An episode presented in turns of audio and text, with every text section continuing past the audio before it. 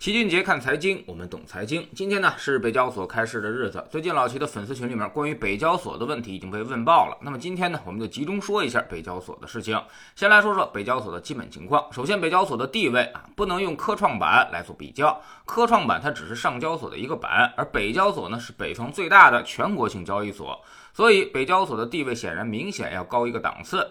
北交所未来要和上交所和深交所，乃至是港交所、纽交所分庭抗礼的，所以它的战略地位显然更加重要。而北交所的定位呢，是专精特新，专门培养那些隐形冠军。也就是说，那些各个领域里面小而美的公司，可能你完全注意不到，但是它的某项技术可能已经做到了全国领先，甚至是世界领先水平。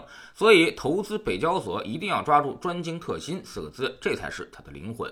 其次呢，北交所并不是从零开始，而是把原来的新三板精选层的公司平移过了一大部分，所以一开始它就有八十一家企业在上面交易，而这其中呢，有近七十家企业并不是 IPO 首发，他们已经交易了一段时间。第三呢，就是在制度设计上面，最大的不同就是涨跌幅限制放宽到了百分之三十，也就是说，北交所的股票那可是相当的刺激，一天就能涨百分之三十，也能跌百分之三十，个人投资者还是有门槛的。但相比于新三板来说，已经大幅降低到五十万元。目前呢，已经有两百一十万投资者预约开通了北交所的交易权限。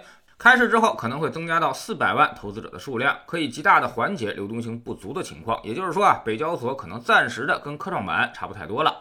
第四呢，就是如果门槛不够，那么投资者可以借北交所相关基金参与。目前呢，专门投资北交所的基金有广发、华夏、嘉实等八只产品。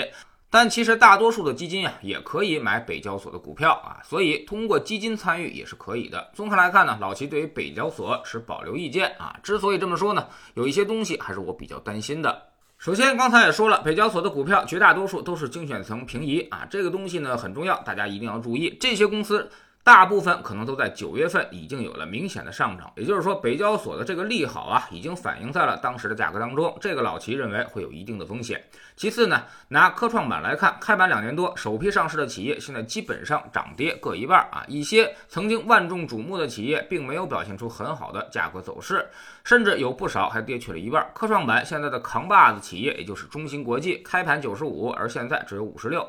所以炒股票不是请客吃饭，人越多的地方。可能意味着风险就越大。科创板虽然这两年也涨了，但是总体涨幅远没有创业板更大。第三，一个交易所、一个板块能不能立得住啊，并不在于政策给了多少利好，而在于有没有旗帜。如果有标杆性企业，那么机构投资者就会纷至沓来。科创板目前就没有解决好这个问题，反而创业板上的宁德时代、东方财富、迈瑞医疗这些企业已经大量的崛起。现在深交所已经处于遥遥领先的地位，北交所能不能后来居上？还是那句话，你拿谁来当标杆？有没有这个标杆？目前来说，北交所这些平移过来的公司没有一个具备标杆属性，那么机构配置的需求并不强烈。第四，市场流动性虽然有所缓解，但是依然是一个制约因素。毕竟创业板的门槛只有十万。所以投资者会更加踊跃，再加上公司更多也更好，所以肯定会在创业板那边交投更加活跃。这个对于产业资本来说会有更大的吸引力。也就是说啊，未来那些好公司肯定尽量的还是要选择去创业板上市的。现在都注册制了，如果北交所能上，那创业板那边应该也差不了太多。至于说转板这个事儿啊，其实呢，这个老齐也并不是特别看好，因为刚才也说了，它北交所是一个交易所，江湖地位是很高的，跟上交所和深交所平级，那么我为啥要把我的好公司送给竞争对手呢？这个是说不通的。如果把好公司都转到主板上去，那么北交所必然会矮人一头。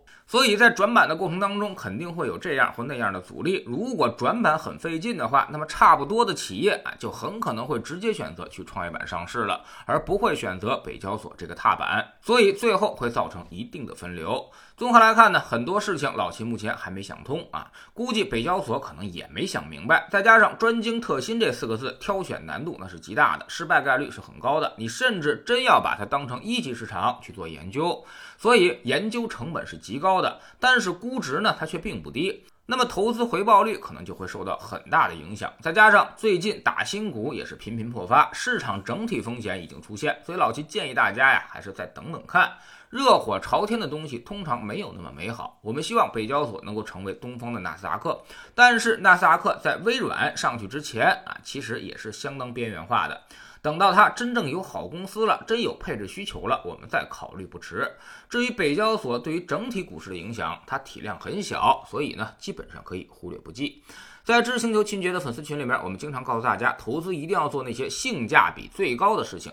经常听到高风险高收益这个词啊，这个通常呢都是只针对于固收产品而言的。但其实，在权益投资方面，也就是股票投资方面啊，往往是低风险才有高收益，而高风险则意味着负收益。买入的价格太高，无一例外你都会赔钱。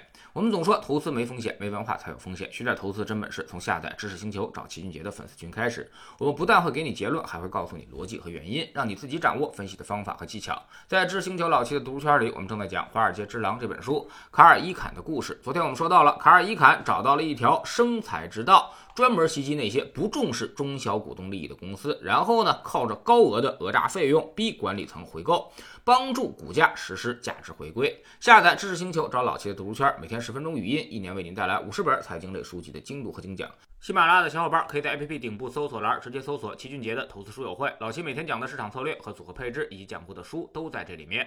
读万卷书，行万里路，让自己获得提升的同时，也可以产生源源不断的投资收益。欢迎过来体验一下，给自己一个改变人生的机会。